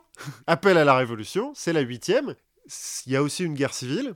Euh, dans le tas, c'est la troisième guerre civile, hein, parce que en- entre Bustamante et Santa Anna, c'était une guerre civile, hein, on, on peut appeler ça comme ça, donc on en est à trois guerres civiles et huit révolutions, qui amènent au pouvoir Porfirio Diaz sous le slogan Pas de réélection. En fait, euh, moi, je, je vois très bien le président à vie pour ça. Alors Diaz, qui est quand même appris de ses prédécesseurs, ne va pas se nommer président à vie, mais sera en pratique président pendant 34 ans. Parce que tu te dis, eh, président à vie, pas de réélection. ça, Ça va. mar- ça marche. Alors en fait, non, au début, il veut la jouer bien. Donc, euh, quatre ans après euh, son, son accession au pouvoir, il fait une poutine. Il met en place un autre mec, euh, enfin, Et lui est vice-président. lui est vice-président, mais en pratique, c'est lui qui dirige. Quatre ans plus tard, il se fait élire, puisque c'est pas pareil. Ah bah non. C'est pas une réélection, c'est il y a eu un mec entre les deux. Bon, puis après, ça le fait chier de faire des poutines, donc il change la constitution, euh, parce que bon. hein. Et donc, il reste en place 34 ans. 34, soit euh, l'équivalent de. de 50 pré- présidents, euh, en gros, dans les, les- les comptes d'avant. Et en président libéral, au sens capitalisme, euh, capitaliste pardon, du terme, à la fin de son mandat de 34 ans, 97% des paysans mexicains ne possèdent pas la terre sur laquelle ils travaillent. 57% des terres sont possédées par 11 000 personnes, qui sont en fait des haciendas. Comme dans Zoro. Ouais, ouais, c'est ça. Mais c'est exactement ça. C'est euh, Zorro, en fait, c'est un mec qui possède une hacienda et donc qui possède beaucoup trop de terres par rapport à euh, ce qui devrait. Enfin, c'est la concentration capitaliste. Ah, des... Beaucoup trop. Bon, quand t'as quand même 97% des paysans qui ne possèdent pas leurs terres, trois quarts des mines et la moitié des champs pétroliers sont sous contrôle américain, enfin des entreprises américaines. En gros, autant dire que la... les inégalités sont prégnantes au Mexique pendant ce truc-là, ce qui fait... Alors il fait quand même une révolution, Diaz, il fait la révolution industrielle. C'est qu'il met en place un réseau de, de chemins de fer, il fait vraiment progresser le pays. Parce que, mine de rien, pendant 34 ans, il y a un peu des rébellions par-ci par-là, hein, mais il n'y a plus de révolution et il y a un vrai pouvoir centralisé, qui... et c'est la première fois. Donc le pays prospère, sauf que ça profite que une toute petite qui, est, qui a 11 000 personnes, qui a une, une extrêmement maigre priorité. En 1910, il fait quand même des élections tous les 4 ans, euh, Diaz. Et en 1900, sauf qu'il n'y a pas beaucoup de mecs qui se présentent contre lui. En 1910, il y a un mec qui ose se présenter, Francisco Madero. Diaz l'emprisonne deux semaines avant les élections et le relâche trois jours plus tard. Trois jours après les. é- Oui, trois semaines après les élections, histoire de, de lui dire non, non. Officiellement, Diaz est réélu avec 98% des voix. On peut douter un petit peu de ce résultat.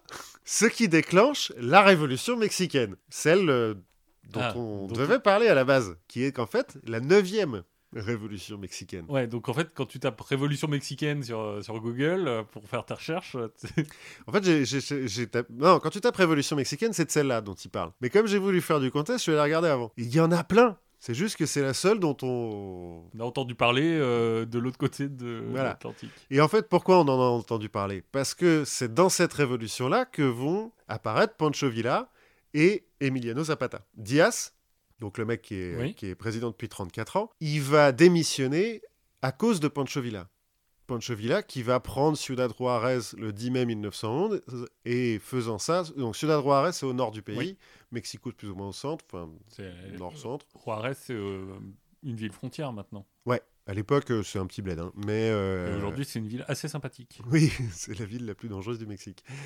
Mais donc en fait, en prenant Ciudad euh, Juarez, Pancho Villa, il contrôle tout le nord. Et puis c'est un peu symbolique. Et en fait, Diaz a peur et s'exile. Il a peur de, de finir comme l'empereur euh, et de se faire décapiter. Donc Pancho Villa, il est au nord. Emiliano Zapata, il est au sud. Ils se rebellent en même temps. Et euh, le type qui était allé en prison, là, qui s'était présenté, Madero, en fait, a beaucoup de soutien, notamment dans l'armée. Donc Diaz, il dit non, non, c'est bon, on va pas se battre. Pour planter un petit peu le décor, donc Madero, il a été ministre de Diaz avant, hein, faut pas. Oui, c'est toujours les mêmes. Quoi. on garde les bonnes habitudes. Comme Diaz a démissionné, il, il est élu avec 90% des voix en novembre 1911 euh, président du pays. Il est élu avec 90% des voix, ce dont on peut douter un petit peu. Et une fois qu'il est élu, il change rien. Bah. Pourquoi euh, aller contre une équipe qui gagne Oui, si on veut. Sauf que en pratique, Zapata et Pancho Villa, ça fait, c'est pas des anciens ministres. Pancho Villa, c'est un ancien hors la loi. En pratique, il a commencé hyper jeune en butant un type qui est censé avoir violé sa sœur. On n'est pas bien sûr que Ce soit pas un prétexte. euh, que ça soit pas un prétexte. On sait pas bien sûr non plus que le mec qui l'ait buté ait vraiment violé sa sœur. Il a peut-être un peu buté un mec au hasard. Mais sa sœur s'est vraiment fait violer quand même. Il a une carrière de voleur de bétail, de meurtrier, kidnappeur. En pratique, il vole du bétail. Officiellement, il est bouché. Et ensuite, il revend le bétail à la coupe. Comme pratique. Pratique. C'est un type qui va se marier 75 fois dans sa vie. Alors, euh, Une, une fois par président. plus ou moins. Il est analphabète, euh, mais pour un hors-la-loi, il boit pas d'alcool et il ne dit presque jamais de juron. En fait, le mec est complètement psychopathe. Quand tu regardes un petit peu euh, en détail, c'est un énorme psychopathe. Il écoute pas ses généraux euh, ou ses lieutenants, il, il les fait tuer pour rien, euh, il manque de faire assassiner euh, des- le président pour le plaisir. Oui, c'est ce que j'allais dire. Tu vois, à- la Staline, tu purges tout le monde, mais personne te fait de coup d'État. Ouais, alors Pancho Villa, il sera jamais euh, politicien en pratique, il sera Oui. que, au maximum, il sera général de, de l'armée du Nord, mais, mais il sera jamais politicien, il sera toujours, il va toujours se battre, quoi. Toute sa vie, il va se battre. Mais il va faire n'importe quoi. Il va brûler des villages entiers, euh, enfin, c'est une horreur. Il y a des, pendant toute cette guerre, là, ils n'ont pas beaucoup de munitions. On est, euh, il va y avoir une guerre civile, là, qui va durer de, de en gros, 1914 jusqu'à 1920. Comme c'est la guerre en Europe, Tout le monde s'en fout. tout le monde s'en branle et il n'y a plus une munition. Donc ils, ont, ils sont en galère de munitions. Ils finissent par se taper dessus à coups de fusil. Non, mais par exemple, Pancho Villa, quand il doit euh, exécuter des gens, des soldats ennemis, il les fait mettre par cinq euh, en rang et puis il tire une seule balle dans la tête. Et la, la- la balle euh, traverse les cinq têtes. Je suppose qu'il a dû essayer avec 6 et que ça marchait pas. il s'est dit non, merde, à 6, la, la balle s'arrête dans la tête du cinquième, ça marche plus. Euh, et Emiliano Zapata, lui, c'est un bourgeois de province. Donc ses parents euh, possèdent des terres et tout, machin. Euh, Il, a un- il est plutôt riche. Et c'est un dandy. En fait, il est toujours habillé façon un peu mariachi, là, avec des trucs, avec de, de l'argent, euh, machin. Et même quand il va être chef de guerre, il ne mettra jamais d'uniforme. Il gardera toujours ce truc-là. Et la moustache hyper propre et tout, machin. Lui aussi est complètement analphabète et va se marier seulement 27 fois. Oh, Donc, Petit ça, joueur. Petit joueur. Il- on va se demander s'il n'était pas un peu le. T'es un peu de la jaquette, ouais. quand même. Bref, donc comme Madero, donc le type euh, qui a été euh, élu président après Diaz, là, celui qui a gagné la révolution, comme il change rien, bah, Zapata et Villa, ils continuent la révolution. Parce qu'ils disent, attendez, nous, on n'a pas, c'est pas juste pour que le mec change, hein. nous, on Ah, veut que vraiment veut- ça change. Nous, on veut le RIC. Hein. En fait, Pancho Villa, il veut rien, il s'en fout, il est hors la loi, on lui a proposé de se battre, il se bat. Zapata, lui, il a quand même un petit peu un truc, c'est qu'il est contre les monopoles euh, fonciers. En gros, dans son état au sud, Ouais. euh, c'est vraiment que des haciendas, et donc le peuple ne possède pas la terre. Et lui, il possède un petit peu de terre, mais il n'est pas un, un Un grand, grand propriétaire, propriétaire. voilà. Et donc, il veut que son peuple, enfin que les gens qui vivent avec lui dans l'État puissent posséder la terre. Donc, il est pour une réforme agraire. Lui, pour le coup, a une vraie idéologie. Il est pour une réforme agraire. J'irai pas jusqu'à dire que c'est un socialiste, parce qu'à côté de ça, il est quand même libéral. Mais si tu te souviens de l'épisode sur le Monopoly, Oui. En fait, il reprend un peu les idées de Ford, euh, l'économiste euh, qui a inspiré le, Monopoly. Donc, le, le monopole de la terre, c'est mal, le reste, euh, ça va. Bref, Madero, en 1912, envoie un général pour mater la révolte, ce qui fait violemment, il crame tout. Le général revient en 1913 et se dit, mais attends, pourquoi c'est pas moi le président? Fait exécuter Madero et devient président. Parce que bon, Oui. Mais maintenant, il, les exécute. euh, Ouais, lui, il a... mais enfin, Huerta, ça a l'air d'être un vrai beau gros enculé, hein, quand même. Euh, Je te passe les détails des, des massacres, mais euh, tout ce machin-là, c'est que des massacres. Et tous, un Zapata, Pancho Villa, c'est tous des types, ils vont tous se massacrer et tout, c'est une horreur. Bref, Mexicain à cette époque-là, C'est pas top. C'est pas cool. Non, non, non, c'est pas top. vaut mieux être breton même s'il pleut. ouais, un peu. Euh, donc le mec met en place une dictature et donc les républicains euh, se réunissent derrière un certain Carranza qui est euh, allié, enfin qui est secondé par un certain Obregon. Et donc il y a un espèce de, il y a quatre mecs, il y a Pancho Villa, Zapata, Obregon et Carranza qui pour l'instant sont alliés pour faire tomber Huerta. Ça marche. En 1914, ils font tomber Huerta, le mec s'exile et tout se barre. Sauf que Sauf que maintenant, ils sont quatre. Ils sont là, bon, alors c'est qui le président? Alors Carranza, il dit, bah c'est moi le président. Les autres, ils font ils sont pas vraiment d'accord, donc ils font une convention et tout. Ils nomment un, un mec qui n'a rien à voir, euh, comme ça en disant ah il est neutre, lui, on a qu'à le mettre président. Ce qui marche toujours. Oui, bien sûr. Sauf que Zapata dépose pas les armes parce qu'il n'est pas d'accord. Carranza euh, n'accepte pas le nouveau président, va le, faire exécuter, va le faire assassiner un petit peu plus tard. Obregon revient dans le camp de Carranza quand même, s'allie avec Carranza, pendant que Zapata s'allie avec Villa. Sauf qu'ils peuvent pas se blairer tous en fait. Et donc il y a une guerre civile, la quatrième, dans l'histoire euh, Du Mexique, du Mexique. moderne. qui va voir. Alors, Carranza va quand même euh, de- devenir président, donc, puisqu'il fait assassiner l'autre. Il va mettre en place une nouvelle constitution en 1917. En 1919, il fait assassiner Zapata. Carranza, donc la nouvelle constitution, c'est toujours pareil, hein, t'as pas le droit de te représenter. Oui. Du coup, Carranza, il veut faire une Poutine. Donc, euh, mettre un, un homme de paille à la place. Obregon, son lieutenant, trouve que c'est pas top, donc se présente contre Carranza. Donc, euh, nouvelle euh, guerre civile dans la guerre civile. En 1920, Carranza est assassiné. En pratique, il essaie de, il sent bien que ça sent le roussi, il essaie de partir avec le trésor, enfin avec l'or euh, du Mexique, Du Mexique, les réserves d'or. Et donc il se fait assassiner par un mec d'Obregon. Obregon se fait élire président, Prends l'or. bah, remet l'or dans le Mexique, se fait élire président, et en 1923 fait assassiner Pancho Villa. Obregon a gagné, tous les autres sont morts. Euh, C'est une- condition de victoire. voilà. Il aurait pu tenter la victoire culturelle. euh, Il s'est Non, dit. il, a, non. il a gagné, il a tenté la victoire, on assassine tout le monde. 13 ans plus tard, la guerre civile, donc la quatrième guerre civile est finie. 2 millions de morts pendant ces 13 ans. Le réseau ferroviaire qui avait été construit est complètement détruit. Le pays est en ruine. En 1924, Obregon fait aussi une Poutine parce que Oui, il n'a toujours pas le droit de se représenter. Non, mais bon. En 1928, il essaye de faire une Poutine, mais il se fait assassiner par un extrémiste euh, catholique, un étudiant en pratique. Nouvelle guerre civile, la cinquième. Donc euh, les cathos contre euh, le gouvernement central. Et en 1929... donc, libéral, central, libéral, fédéral?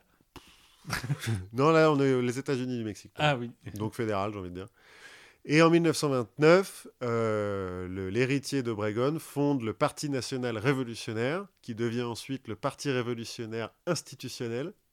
On appréciera le- L'oxymore. l'oxymore, merci, qui gardera le pouvoir jusqu'en 2000. Donc voilà. Il aura fallu donc 100 ans et autant de présidents, autant de, de guerres civiles, de révolutions, etc., pour que le Mexique se calme enfin et s'apaise. Et dans tous ces révolutionnaires-là, il n'y en a pas un seul qui est socialiste. Pas un seul qui veut rendre aux ouvriers les moyens de production. Pas voilà. un seul qui veut. Rien euh, du tout. Pas de colcose. euh, Rien. Colcosillo. ou- Rien du je tout. sais pas comment on dit en espagnol. Pas un drapeau rouge, que dalle. En pratique, si, pendant la, la, la guerre d'indépendance, t'as quelques mecs qui se réclament des Lumières, qui se réclament de la Révolution française, de la Révolution américaine. C'est pas ceux qui vont devenir présidents. C'est pas ceux qui, c'est ceux qui gagnent, mais Mais voilà. Et donc voilà, c'est euh, c'est c'est la- la- l'histoire mexicaine, les révolutions mexicaines. Et comme quoi, être révolutionnaire, ça veut pas forcément dire être communiste ou socialiste. mais ça peut être un métier. Mais ça peut être un métier, puisque Pancho Villa, quand même, il est resté euh, donc 1910 à 1923, 13 ans. euh, Révolutionnaire. Révolutionnaire. Mais comme quoi, les révolutions, c'est aussi toujours sanglant. Parce que je suis en train de lire euh, Les dieux ont soif euh, d'Anatole France sur la Révolution française, donc au moment de la terreur où on décapite des mecs euh, tous Pour les le- jours. Pour le plaisir, les gens se précipitent, veulent être Oui, il y décapités. a des mecs qui veulent être décapités, c'est incroyable. Bah, euh, au Mexique, tout le monde veut être président à vie, et puis euh, c'est les soldats qui meurent, quoi. Et les indigènes qui sont encore. Ah oui, oui, ah oui, eux, ils se font bien. C'est bien les dindons de la farce hein, dans cette histoire. Ok, bah au moins on a un peu de contexte sur le, sur le- sur le Mexique. Euh, interro écrite euh, dans deux semaines. Alors attention, qui, lequel des présidents à vie est resté président le plus longtemps? Le- lequel n'est revenu que trois fois. Voilà. Et donc, en, en parlant de président, moi, j'ai, je me suis un peu renseigné. En fait, je me suis renseigné, euh, pas complètement sur les présidents, mais tu vas voir. J'ai, euh, regardé un peu la vie de Lincoln. Mhm. Euh, et en fait, il a un, un de ses premiers opposants politiques, qui s'appelle Stephen Douglas. Mhm. Donc, dans la biographie que j'ai lue, c'est euh, un des premiers mecs qui va s'opposer à Lincoln pour maintenir au- en place euh, le pouvoir des vampires. Oui, puisque nous savons tous que Lincoln est chasseur de vampires avant Voilà, parce qu'on sait tous qu'il est chasseur de vampires. Mais ce qu'il va dire, c'est il va décrire Lincoln dans un de ses premiers discours.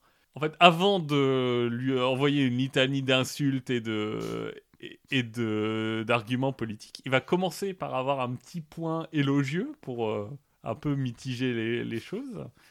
Et il va décrire Lincoln comme le probablement un des plus grands lutteurs d'Illinois.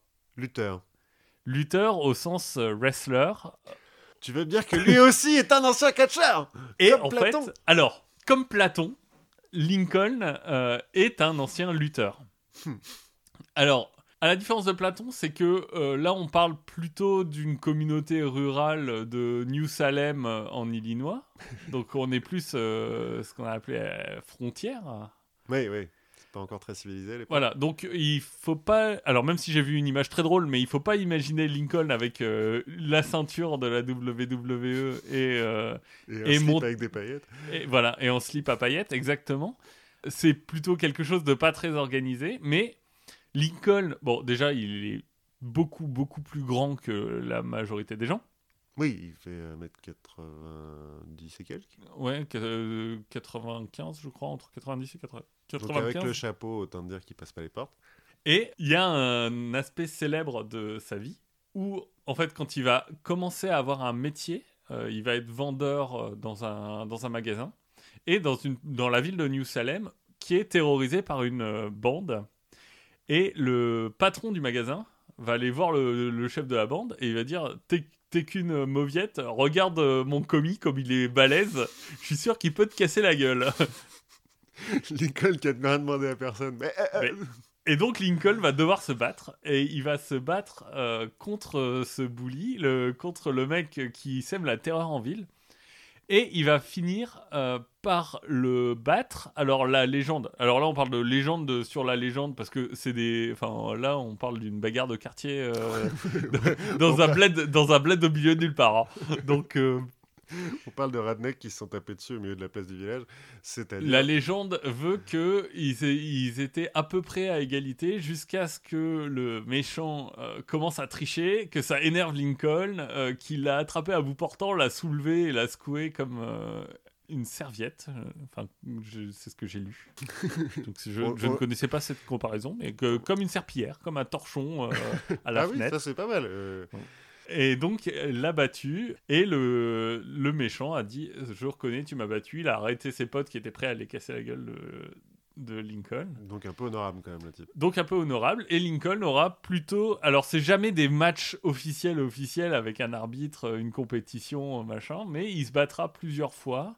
Parfois juste pour le plaisir. Et il sera battu une seule fois dans toute sa vie par un militaire, euh, quand lui lui-même était dans l'armée. Euh, Et ça va l'amener, Lincoln, à être introduit au National Wrestling Hall of Fame. Donc le, le Hall of Fame de la lutte aux États-Unis. Donc à côté d'André le géant et de. Alors c'est là on parle de lutte en fait. On Ah, parle- malheureusement on parle pas de catch, Ah, mais merde. on parle de lutte euh, plutôt en termes de lutte gréco-romaine, qui est un sport assez Oui, noble oui. en fait, euh, Alors. comme Platon, Oui, oui, oui, oui, et qui est, qui est très répandu euh, aux États-Unis d'ailleurs. qui est très répandu. Et Ils sont dans des costumes ridicules, mais. Bien sûr. Et en fait, ils sont quatre présidents américains au National Wrestling Hall of Fame. Il y a forcément Teddy Roosevelt. Alors, il y a forcément Teddy Roosevelt, même que- s'il a, il a pas vraiment de, de vrai exploit en, en tant que lutteur. Il y a Teddy Roosevelt. Et euh, on l'a mis là juste parce que, bon, c'est Teddy Roosevelt, il aimait se battre, il aimait taper sur des gens, donc on l'a mis là. Voilà. Il y en a un autre, c'est George Washington. George Washington était euh, assez reconnu pour ses talents de lutteur, qui qu'il avait, lui, plus académique, euh, plus dans des cercles un peu officiels, mais il pratiquait la lutte de façon assidue, George Washington. C'est là où il a perdu ses dents? Euh, je ne suis pas sûr que ce soit là où il a perdu ses dents. Euh, C'est juste un problème de- d'hygiène oui, à l'époque. euh. dur de trouver l'identifier. Et il y en a un autre, le plus gros lutteur que- du National Wrestling Hall of Fame, en tout cas quand on parle de président, puisque c'est Taft. Ah, le président obèse. le président obèse, et qui lui euh, était champion de Yale de, de lutte, euh, et qui a fait de la lutte euh, dans des, aussi à l'université. Donc en fait, finalement, les catcheurs font plutôt des présidents, euh, si on pense à Washington, Lincoln, Et Roosevelt, bon, euh, Taft un peu moins, mais, Ouais, tape mais, moins, hein. mais les catcheurs font plutôt euh, du, du bon boulot. Ce qui présage le meilleur pour la candidature de The Rock. Mais il faut savoir que, alors, au Hall of Fame du catch, si je me souviens bien, on a un autre président, puisque là on parle de lutte. Ah oui, mais au catch, il doit y avoir Donald Trump. Mais au catch, il y a Donald Trump, qui lui aussi euh, est, mo- est monté sur le ring euh, il y a quelques décennies pour se battre contre le président de la, la fédération de catch et le raser, lui raser la tête, je crois. Voilà, donc en, en quelques mots, il n'y a pas que Platon qui est un grand catcheur, il y a aussi Lincoln, Washington et Roosevelt. Ouais. Roosevelt, ça m'étonne pas, mais Lincoln un peu plus. Je pensais qu'il était un peu famélique.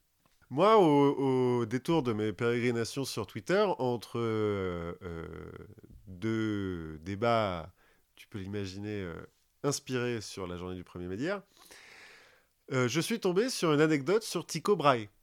Tycho Brahe, célèbre astronome euh, du XVIe siècle, euh, danois, Oui. qui est né en 1546.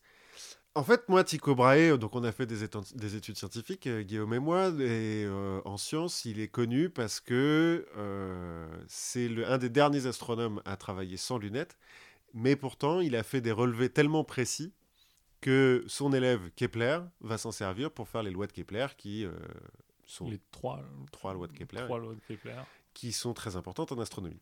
Euh, à l'époque, au XVIe siècle, là, on n'est pas encore euh, en astronomie, on n'est pas bon. T'as la moitié des scientifiques, enfin scientifiques, pareil, hein, faut le dire vite, euh, qui re- sont restés sur le truc euh, aristotélicien, donc euh, la Terre est au centre Au- de ouais, l'univers, géocentrisme. voilà. Ce qui doit être chiant pour les calculs. Enfin, il faut développer des modèles assez complexes, j'imagine, pour que ça marche. Voilà, bah, d'ailleurs ça marche pas. C'est une des raisons pour lesquelles Tycho Brahe va faire un, un autre modèle géo-héliocentrique, où la Terre est au centre, mais le Soleil aussi. J'ai pas bien compris le modèle, compliqué. Et puis il y a Copernic qui lui a dit non, non, non, c'est le Soleil qui est au centre. Euh, à l'époque, Tycho Brahe, il est plutôt du, il, aime, il aime pas Copernic. Bref.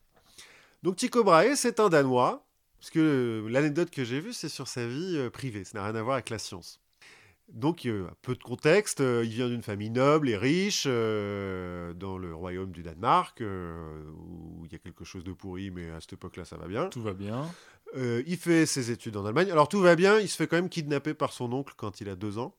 Oui, Mais- ça c'est au Danemark. euh, Il y a le fantôme de son père qui vient le, le Ouais, chercher. il doit- c'est un truc comme ça. En tout cas, ses parents légitimes s'en foutent un peu. Faut, ouais, bah ok, vas-y, reste avec ton oncle. En fait, la femme de l'oncle peut pas avoir d'enfant, donc on se dit, euh, eux, ils en ont d'autres.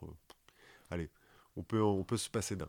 Tout ce beau monde est très riche. hein. C'est des mecs qui, font- c'est les pères du royaume et tout, machin, pas de problème. Donc, il fait des études euh, en Allemagne parce que les universités sont mieux en Allemagne. Oui, le Danemark c'est reste petit. Oui. Faut pas leur dire, mais c'est un peu une dépendance de. En fait, eux ils sont coincés entre l'Allemagne et la Scandinavie. Oui. euh, donc, ils sont effectivement un petit peu euh, le cul entre deux chaises. En Allemagne, il découvre sa vocation d'astronome. Et surtout, à mille- en 1566, et c'est là mon anecdote, il va perdre son nez lors d'un duel avec un de ses cousins. Mais ce qui est amusant là-dedans, bon, en dehors du fait qu'il va perdre son nez, en fait, son cousin lui coupait le nez à l'épée, c'est pourquoi est-ce qu'ils se sont battus les deux? Donc les deux sont étudiants, ils ont 20 ans en gros, Oui. ils sont, euh, on peut supposer, un petit peu picolés. Alors, il y a deux versions sur le truc. La première version, c'est ils veulent savoir lequel est le meilleur mathématicien des deux. Ils sont pas d'accord, les deux disent non, c'est moi le meilleur mathématicien, donc il faut un duel à l'épée. Bah, c'est comme ça qu'on règle. euh, C'est comme ça qu'on règle les, les- les différends. L'autre version est que Tycho Brahe a observé une éclipse de lune un petit peu avant et a prédit, parce que le type est un peu astrologue aussi, que euh, cette éclipse de lune annonce... astronome. Astro... Ah non, astrologue. Oui, non, non, il prédit. Ah, des il prédit pas, euh, il prédit pas euh, qu'elle reviendra dans trois semaines. Ah non, euh, non, non, non, non, Il prédit que ça va faire euh, pleuvoir des grenouilles. euh, En des- l'occurrence, il prédit que ça va, euh, ça annonce la mort du sultan Soleiman le Magnifique. D'accord. Sauf qu'en fait, Soleiman le Magnifique, il est déjà mort depuis plusieurs semaines. Donc le cousin serait foutu de la gueule de Tycho Brahe, qui du coup l'aurait... euh, Ça annonce bien la mort. Ouais, ouais, bah, en retard, mais bon. Toujours est-il, duel, il perd son nez, il va se faire une prothèse en cuivre. La légende veut qu'elle soit en or et en argent, c'est possible, ceci dit, parce qu'il était assez riche, hein, le type. Mais euh, il va se faire une prothèse en métal, qui va... Parce que le cuivre, ça, ça s'oxyde quand même. euh. Oui, mais il y a les moyens de la... Puis en plus, si tu dors, tu, te le fais, tu peux te le faire piquer par un Roumain. qui- Oui, mais alors justement, déjà pour faire tenir la, le- la prothèse, bah, il va utiliser de la colle. Donc il va se coller sa prothèse sur le nez. Il aura toujours un peu de colle sur lui au cas où la prothèse euh, tombe. tombe. Mais ce n'est pas tout. Donc tu m'as dit que tu avais déjà visité l'île de Vennes. Exactement, une Une petite- charmante île entre la... coincée entre le Danemark et la Suède. Voilà, qui est une, arme- une île de 7,5 km, qui sera donnée par le roi du Danemark, Frédéric II, Tycho Brahe, parce que le mec, euh, c'est un grand scientifique et tout, c'est un grand noble, machin, pour construire un laboratoire et un observatoire. Ce que va faire Tycho Brahe, mais il va aussi construire une forteresse autour de tout ça, avec un donjon, une salle de torture et des pièges. Bah, si, si tu peux te, faire, le permettre, il y a un moment où tu te dis, tu te dis quand même, bon, si je peux faire construire un truc, je vais mettre des passages secrets. Ouais, bah c'est ça, c'est exactement ça. Il se dit, ah, vas-y, on va mettre des passages secrets. Alors, il a un laboratoire d'alchimie, parce que, bon, à l'époque, euh, quand t'es scientifique, t'es un peu alchimiste. Euh, et il fait n'importe quoi dans ce machin-là. Et, mais il reçoit tous les plus grands scientifiques de l'époque. Il a aussi un élan apprivoisé. Un élan, c'est le plus gros cervidé euh, sur Terre. Alors, c'est normal hein, d'a- d'apprivoiser des élans euh, en Scandinavie, ça se fait. Oui, il y a même. Alors, je peux faire l'anecdote dans l'anecdote, puisque c'est un de mes mots préférés. Euh, un mot finnois qui, est, euh, qui, qui se prononce Poronkusema, Hein. qui est la distance que peut parcourir un élan sans aller pisser. Oui, on en a parlé il y a quelques temps. Et donc, bah ouais, parce que les élans, on s'en sert pour tirer des, des- des carrioles et tout, on les monte, euh, machin, tout ça. Donc lui, il a un élan apprivoisé qui, pour la petite anecdote, est mort en tombant dans les escaliers parce qu'il avait trop picolé. L'élan, hein. Oui. On parle toujours de l'élan, il avait bu trop de bière. Mais en fait, euh, je crois que c'est au Canada où c'est un vrai problème. Les, Les élans bourrés Alors, c'est pas des élans, c'est des caribous, mais, ouais. mais c'est pareil, c'est aussi gros. Hein. Oui. Et quand ça mange des trucs fermentés, euh, c'est bourré. Et un truc comme ça bourré, c'est un peu chiant. Là, en l'occurrence, visiblement, l'élan, il a trouvé un tonneau de bière, il l'a vidé, il était raide, il a raté une marche, il est mort. Ce qu'il faut savoir, c'est que c'est un petit... Dans la famille, ça se fait. hein. Le L'oncle père de, de Tycho Brahe, qui l'a enlevé quand il avait deux ans, il est mort en tombant dans le port de, de Copenhague avec le roi du, du Danemark. Danemark, parce qu'ils étaient bourrés, ils sortaient d'une taverne. Le roi n'est pas mort, mais par contre, l'autre est mort. On continue sur Tycho Brahe. Son meilleur ami était un nain. Ah, je- c'est ce que je me demandais s'il n'y avait pas une histoire de nain dans l'histoire. Si, si, si. Jep, qui est médium, et que Tycho Brahe, en fait, fait dîner sous sa table en lui donnant des restes. Il faut savoir que Jep euh, a une page Facebook. Je vous conseille d'aller voir euh, Jep de Clairvoyant Dwarf sur Facebook, c'est très drôle. Et c'est bien pour la dignité humaine Oui. de nourrir son son nain Son nain. avec des restes. Voilà. Mais donc le mec était médium. Et pour finir, la mort de Tycho Brahe. Alors plusieurs versions. Euh, une version dans laquelle sa vessie aurait explosé parce qu'il serait retenu trop longtemps de pisser. Parce que, donc à l'époque, il vit euh, dans le Saint-Empire germa- germanique. Et alors, selon les versions, il voyage en carrosse avec l'empereur Rodolphe II, ou il dîne, il a un dîner officiel avec l'empereur Rodolphe II. Toujours est-il, l'étiquette interdit à quelqu'un de dire Excusez-moi, monsieur l'empereur, faut que j'aille. euh, là, là, il faut vraiment. faut que j'aille vidanger. Donc le mec reste trop longtemps, sa vessie explose, il meurt. Une autre version serait qu'il se soit empoisonné au mercure. Alors soit lui-même euh, en faisant des médicaments euh, d'alchimiste, soit assassiné par Christian IV, le nouveau roi du, du Danemark, qui était jaloux de son nain. Non, qui était jaloux du fait que Tycho Brahe aurait été l'amant de la reine du Danemark. La reine précédente, la mère Ah. de Christian IV. C'était pas son père. la légende veut que, que voilà. Donc en fait, voilà, Tycho Brahe, c'est le- le- l'ancêtre du savant fou. C'est avec ses pièges, son nain et son caribou. Ses pièges, son nain, son caribou bourré et son île du docteur Moreau euh, avant l'heure. Et ben, on a appris plein de trucs. On a appris plein de trucs. On a appris plein de trucs. Euh, il reste plus qu'à vous laisser, à vous dire à la prochaine fois. En attendant, n'hésitez pas à partager euh, toutes les infos qu'on vous a données, à partager l'adresse du podcast, à laisser des reviews, des, des- les étoiles, des pouces en l'air, tout ce que vous voulez. Tout, tout ce qui se fait. Et on se retrouve bah, très bientôt. À la prochaine fois. Salut